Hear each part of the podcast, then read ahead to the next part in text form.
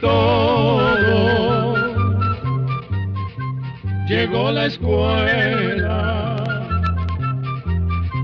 llegó la escuela, llegó por radio.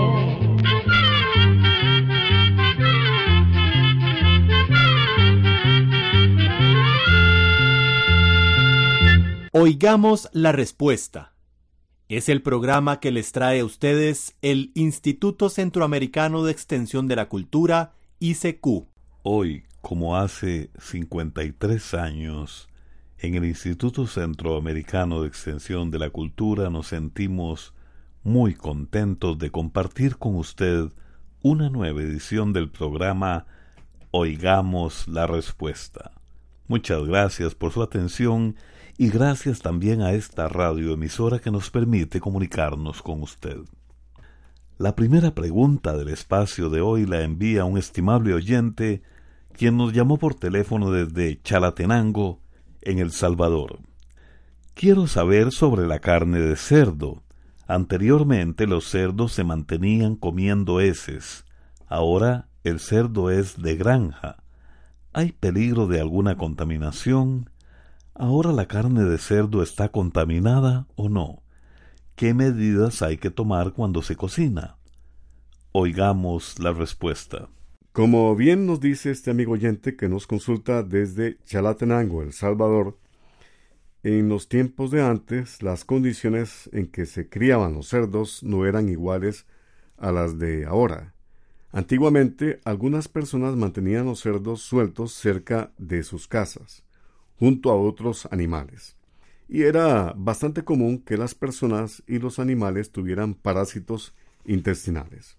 En aquellos tiempos las condiciones de higiene no eran las mejores porque no había las facilidades que hay ahora. A la mayoría de las casas no llegaba agua potable y tampoco existían servicios sanitarios. Algunas personas tenían letrinas o excusados de hueco, pero otras defecaban directamente en el suelo.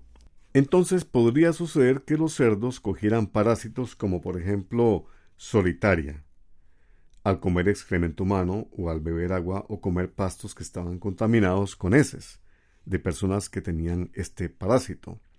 Cuando esto sucede, las larvas de la solitaria pasan a la carne de los cerdos, forman unos quistes o pelotitas a las que se les dice frutilla. Si las personas comen carne que está un poco cruda y la carne tiene frutilla, les da solitaria, que es un parásito muy dañino. Para evitar este peligro se recomienda cocinar muy bien la carne de cerdo antes de comerla, porque los parásitos se mueren con el calor. Claro que hoy en día las costumbres han cambiado muchísimo y los cerdos por lo general se tienen en lugares limpios, donde no existe tanto peligro de contagio. Pero en todo caso, siempre hay que tener el cuidado de comer la carne de cerdo muy bien cocinada, asegurándose que la parte de adentro del corte, que cuesta más que se cocine, no quede cruda.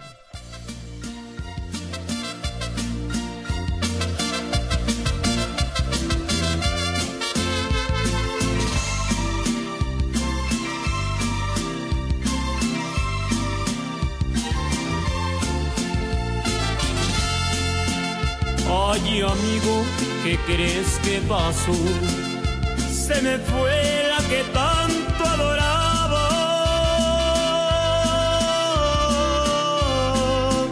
Un papel me dejó en el buró y una foto tirada en la cama donde estaba colgada de un hombre con él engañaba. Levanté tembloroso el papel y leí cuatro o cinco renglones.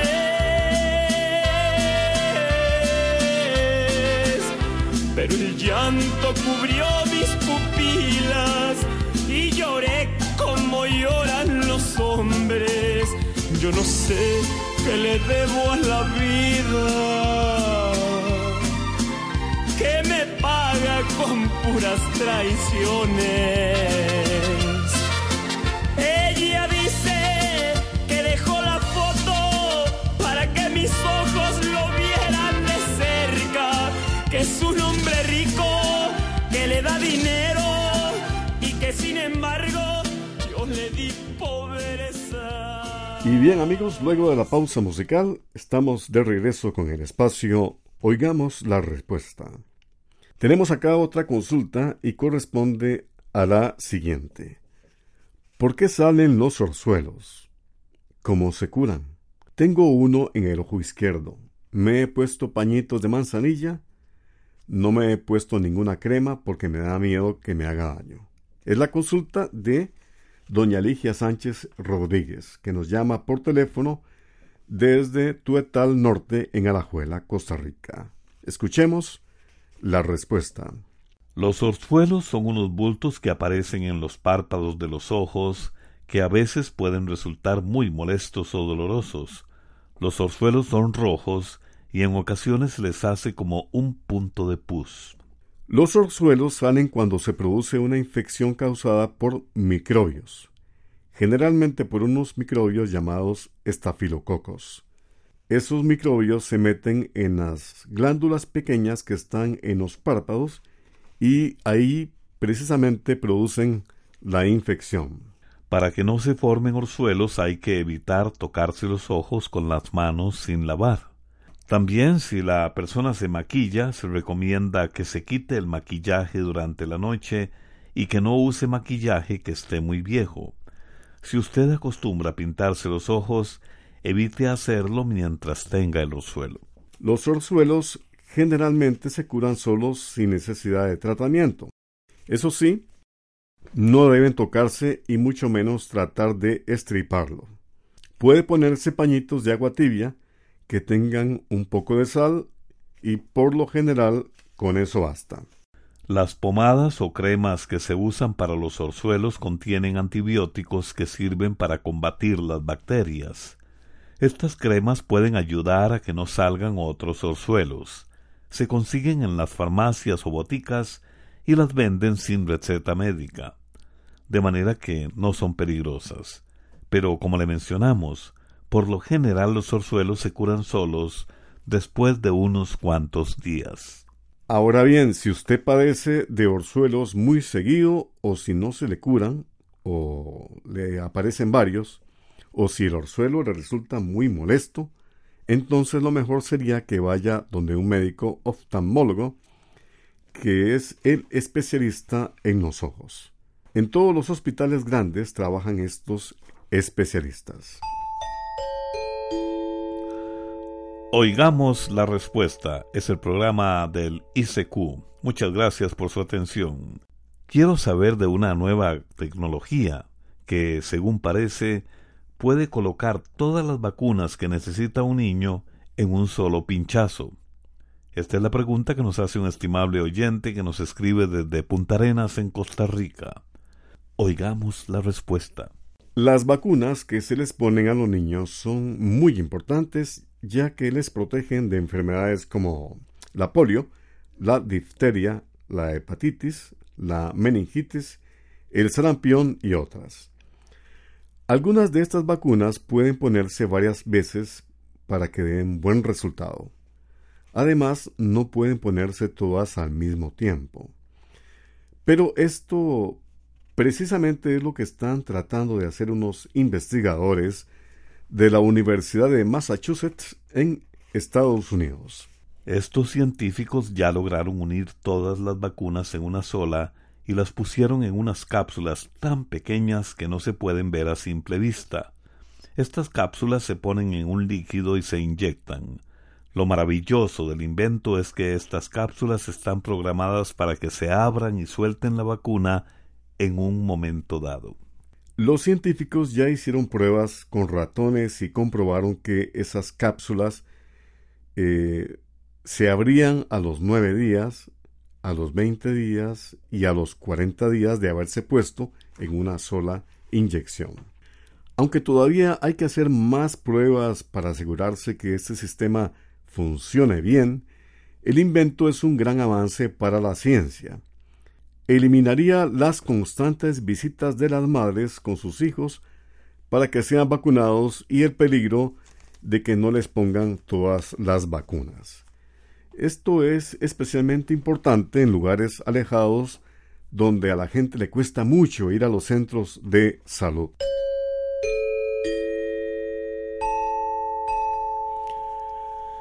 Le estamos transmitiendo el programa Oigamos la Respuesta.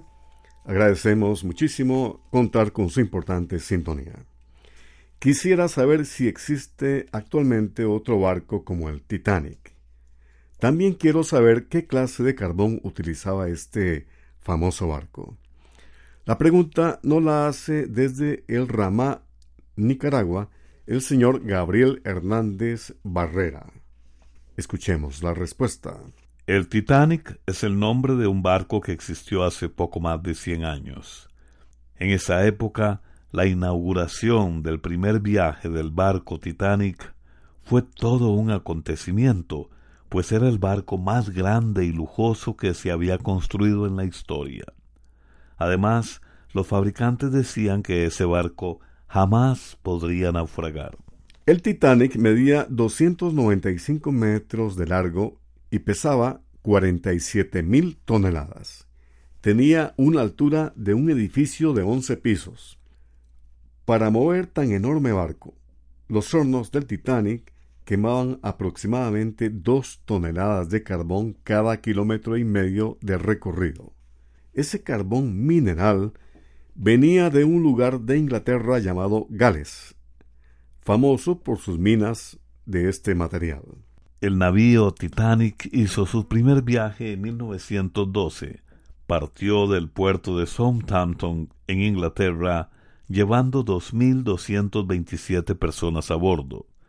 Su destino era el puerto de Nueva York, en los Estados Unidos. Sin embargo, a cuatro días de haber empezado su viaje, el Titanic se estrelló con un inmenso bloque de hielo que permanecía en el mar. El agua empezó a meterse por las partes de abajo del barco y el Titanic se hundió. En esta tragedia murieron más de mil quinientas personas. La empresa White Star Line, que construyó el Titanic, también fabricó para esa época otro barco de un tamaño parecido al del Titanic y al que llamó el Olympic y poco tiempo después del accidente del Titanic se construyó otro barco más llamado Britannic, con las mismas dimensiones del Titanic y el Olympic. El Britannic fue usado durante el inicio de la Primera Guerra Mundial, pero resultó hundido por una mina en 1916. El Olympic, entre tanto, fue el único que siguió funcionando hasta el año de 1936. A través de los años ha habido varios proyectos que han tratado de hacer una nueva versión del famoso Titanic, pero la mayoría ha tenido que cancelarse debido a lo caro que resulta construir un barco parecido. Sobre este asunto le contaremos que hay una compañía china que está terminando de construir una copia del Titanic. Sin embargo, este barco no va a navegar sino que quedará como una atracción turística permanente en la provincia china de Sichuan. Ahora bien, en cuanto a las dimensiones del Titanic, en realidad actualmente existen varios barcos mucho más grandes que esta famosa nave, entre los que hay cruceros, barcos de carga y barcos de guerra.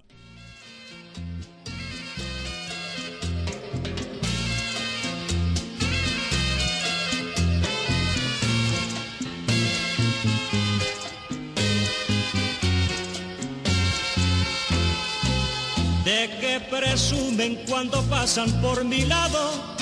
Van muy altivos, muy feliz con tu pecado. Y él muy contento porque cree que me ha quitado aquel cariño que es la luz de mi pasado. Si fueran gente como todos con vergüenza, no se atrevieran a cruzar por mi presencia, pero eso sí que requiere inteligencia y eso capaz ni tú ni él podrán tener. Lo besarás con tus labios manchados, te colmará con tus torpes caricias. Y recordando nuestro ayer vas a enseñarle cómo hacer las dulces cosas que una noche te enseñé. Te estrechará de placer satisfecho y sentirás vanidad de tu pecho pero es tan tonto como tú porque presume de un amor que yo olvidé.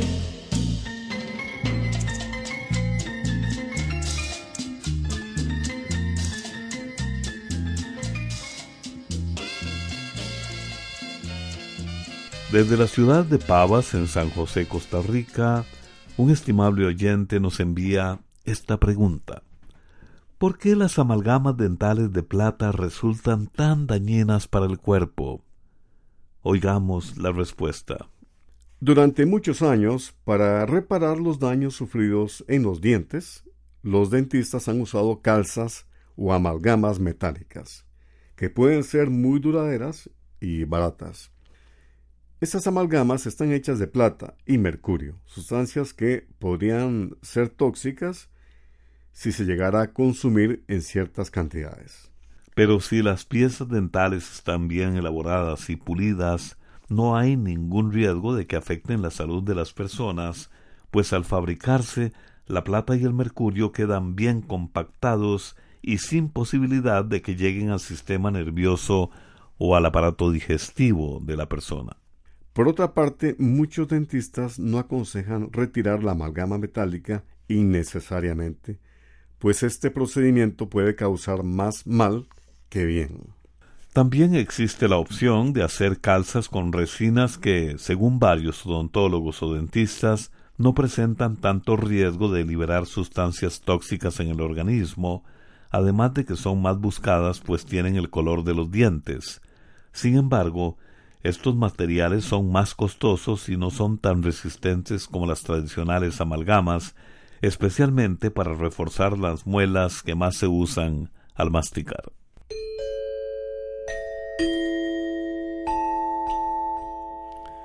Otra de las consultas que nos está llegando al programa Oigamos la Respuesta es de un estimado oyente que nos escucha en San José, Costa Rica. Nos ha llamado por teléfono y nos pregunta, ¿por qué a la ciudad blanca de Honduras se le llama la ciudad del dios mono? Escuchemos la respuesta. Vamos a contarle que desde tiempo de la conquista española del territorio de Honduras y quizás mucho antes, corría la leyenda de que existía una ciudad donde había impresionantes construcciones de piedra blanca y que se creía estaba en las regiones selváticas de la Mosquitia hondureña. Se decía que en esta ciudad blanca vivía una civilización muy avanzada que sin embargo desapareció sin dejar rastro debido a una maldición. Muchas personas intentaron encontrarla pero sin éxito. Sin embargo, en el año de 1940 un explorador llamado Theodore Mord organizó varias expediciones a la Mosquitia hondureña para ver si se encontraba ahí la Ciudad Blanca. Según este explorador, sí logró encontrar las ruinas de la Ciudad Blanca. Es más, Mordé se atrevió hasta asegurar que entre los restos de la ciudad había una estatua que parecía representar una divinidad con forma de mono. Por eso empezó a conocerse a la ciudad blanca como la ciudad del dios mono. Morde falleció poco después de este supuesto descubrimiento y nunca quiso revelar el sitio exacto donde encontró las ruinas. En los últimos años se han realizado exploraciones científicas en la mosquitia hondureña para ver si se ubican los restos de esta famosa ciudad, la Ciudad Blanca. Pero no se da a conocer la ubicación exacta de las exploraciones para evitar a los saqueadores.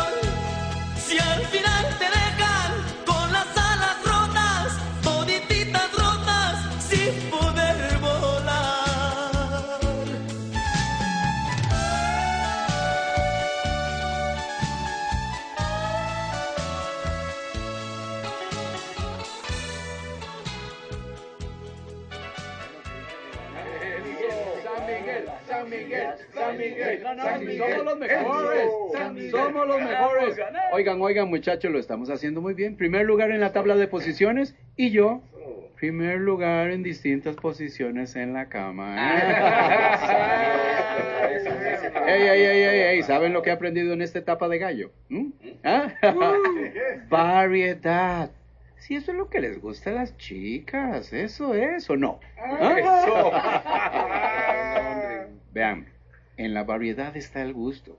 69, 73, 45, uy, 70. Mientras sea bella, puede ser negra, morena, rubia, trigueña, china, que yo le enseñaré todo, todo sobre el amor. ¿Quién pudiera tener la dicha que tiene el gallo? Todo bien, todo bien mientras te estés cuidando. Recuerda que no sos un gato con siete vidas. Kenneth, la forrada es lo mejor. No, hombre, eso es horrible. Eso no es de hombres. En cambio yo echo mi polvorete, racatapón chinchilla y me sacudo. Seguí así y se te va a caer. No, no, un momentito, un momentito, eso sí no te lo permito, ¿ah? Vení que te voy a dejar el marco de los dientes en el suelo. Vení. A ver si es cierto, a ver, a ver, ¿cuándo vas a entender? ¿Ah? ¿Cuándo vas a entender? ¿Pero qué está pasando aquí? Es que es culpa, de él. Yo, yo solamente le dije que le iba a dejar el marco de los Yo- dientes en el suelo. Yo no te estaba insultando, Kenneth, te estaba aconsejando. ¿Pero de qué? De protegerse.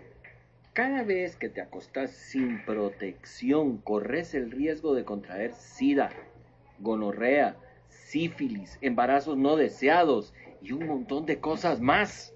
Ay, Alan, no seas tan dramático. Y riesgo de contraer cáncer y otras infecciones. Otro, otro. ¿Qué? ¿No sabías? Saben, yo creo que exageraron un poquito. Informate antes de renegar. No sabes lo serias que pueden ser las infecciones. Ey, ¿será por eso que me duele cuando orino? Anda a revisarte, Kenneth.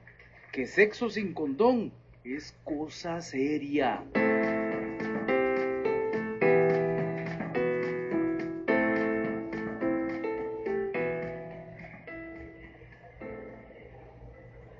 Buena señorita, vengo por los resultados de unos exámenes a nombre de Kenneth Ferguson. Ah, sí, aquí tiene. Gracias. Ay, no. No puede ser. A ver, muchachos. ¿Qué? ¡Ey, Ortiz! Vos vas hoy por la banda derecha. A ponerle ganas, vamos. ¿Y Kenneth? ¿Qué pasó con Kenneth? Bueno, que está incapacitado con un tratamiento. Tuvo suerte de haber ido al médico a tiempo. Se lo dijimos, se lo dijimos, ¿se acuerdan? La otra vez se lo dijimos.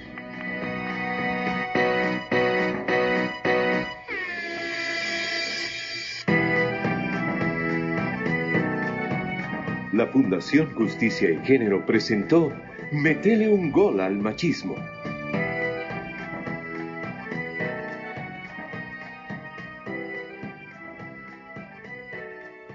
Continuamos en Oigamos la Respuesta, el programa del Instituto Centroamericano de Extensión de la Cultura, ICQ.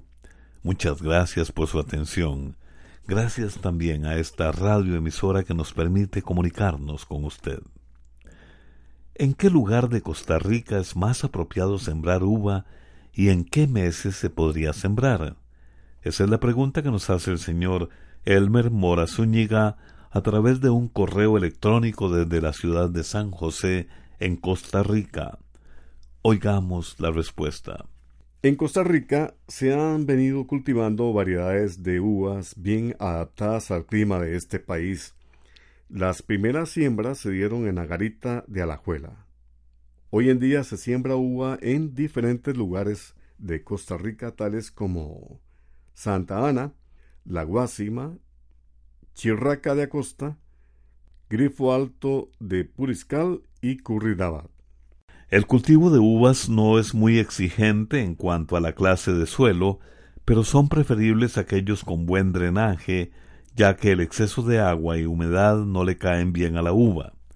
Por otra parte, las plantas de uva prefieren un clima soleado con veranos secos y calientes, precisamente como los que se dan en los lugares costarricenses que le contamos. Se puede sembrar uva en cualquier momento del año.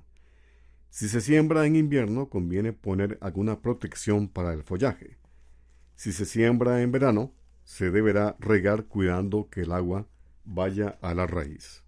En cuanto al soporte del viñedo, se puede usar caña de bambú, caña brava y hasta postes vivos como el madero negro con un manejo de podas. Programa D, Control 6. Así llegamos a un programa más de Oigamos la Respuesta. Pero le esperamos mañana, si Dios quiere, aquí por esta su emisora y a la misma hora. Mándenos sus preguntas al apartado 2948-1000 San José, Costa Rica. También nos puede llamar a los teléfonos 22 25 52 38 o 22 25 53 38 o mándenos un fax al 22 25 22 27. También le damos el correo electrónico isq arroba Celo de letreo i c e c u arroba e org. Para nosotros sus preguntas son muy importantes y estamos para servirle. También puede dirigir su pregunta a esta emisora que ellos amablemente nos la harán llegar. Muy importante, dele su nombre completo, dirección bien exacta, ah, y el lugar donde escuche el programa. Recuerde que comprender lo comprensible es un derecho humano. Que Dios le bendiga.